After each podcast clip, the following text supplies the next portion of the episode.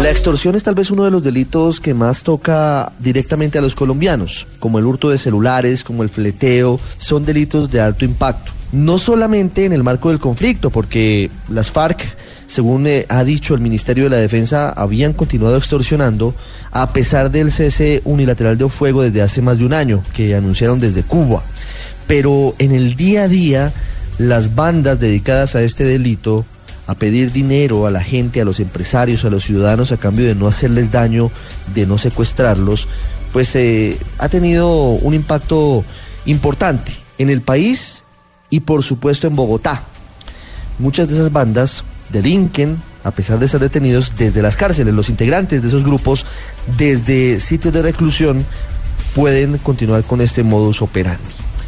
Es muy importante hablar de estos temas porque nos tocan directamente a todos acerca de cómo funcionan esas bandas para saber qué hacer y también para hablar de la prevención. Por eso hoy hemos querido invitar al radar al coronel Luis Enrique Sánchez Guerrero. Él es eh, comandante del Gaula de la Policía Metropolitana de Bogotá. Coronel Sánchez, buenas tardes. Buenas tardes. Coronel, gracias. Pues hablando de este tema que nos toca a todos, ¿cuál es eh, eh, hoy el mapa de la extorsión en Bogotá? En ese momento, pues en Bogotá, a lo que va corrido el año, llevamos una, uno, llevamos un total de 234 casos de extorsión. En comparación con el año 2015, tenemos una disminución del menos 38%. Coronel, antes de que hablemos de las modalidades y antes de que hablemos de cuáles son las bandas dedicadas a la extorsión en Bogotá, quisiera que nos contara por qué, según las cifras, se ha reducido el número de casos de extorsión en Bogotá.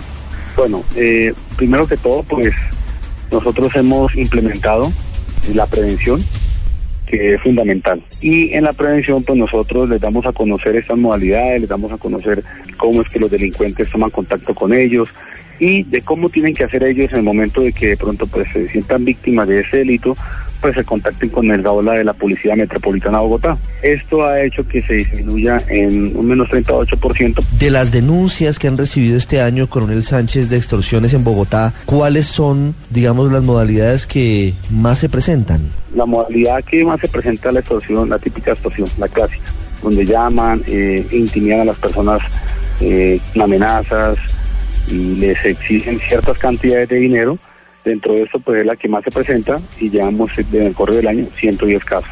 Esa es la que más se presenta. Ya pues también la carcelaria, que está en segundo, en segundo lugar, van 58 casos. Aquí es donde pues, los delincuentes de las, de las cárceles pues eh, llaman, se eh, eh, utilizan pues la modalidad de suplantación de autoridad entonces se hacen pasar por miembros de la fuerza pública o de la DIAN o de la Fiscalía.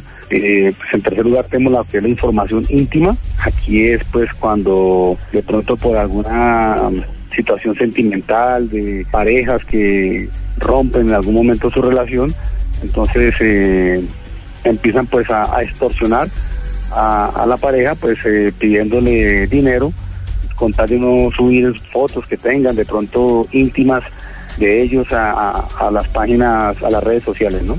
Y también pues tenemos la de devolución de bienes, que esa viene de cuando se presenta el, delito del hurto de un automotor, entonces pues eh, ahí es cuando llaman a la persona, entonces esa es la que, la que se presenta pues Coronel, ¿quiénes son los integrantes de esos grupos? Es decir, ¿son bandas organizadas o son eh, personas que actúan eh, solitarias en ese tipo de delitos. ¿Esto cómo lo podemos observar? Son bandas delincuenciales que se han especializado en hurtarse vehículos, motores, entonces, motos. Entonces, lo que ellos eh, hacen es efectivamente, pues, entre tres o cuatro cogen y se reúnen para eh, cometer este delito, deshuesan los vehículos y muchas veces eh, se aprovechan, aún así las víctimas se las llaman. Entonces, en cuanto a esta modalidad, sí, son, son bandas delincuenciales. En la carcelaria son delincuentes, son delincuentes que llaman de las cárceles. En la clásica sí, pues se presenta de todo, ¿no?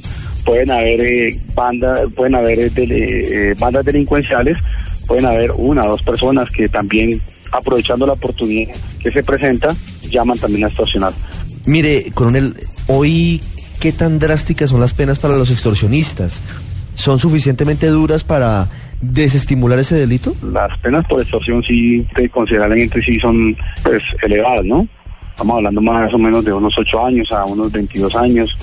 Recomendaciones para la gente, para que cuando lamentablemente ocurra un hecho de estos, pues sepa qué hacer. Cuando los delincuentes se comuniquen con, con alguna persona que de pronto quieran pues extorsionar, es importante que las personas primero se tranquilicen muchísimo y de igual manera que denuncien ante las autoridades, eso es fundamental. Pues se pueden comunicar pues a nuestro teléfono que es la línea 165 para denunciar esta, esta clase de delito.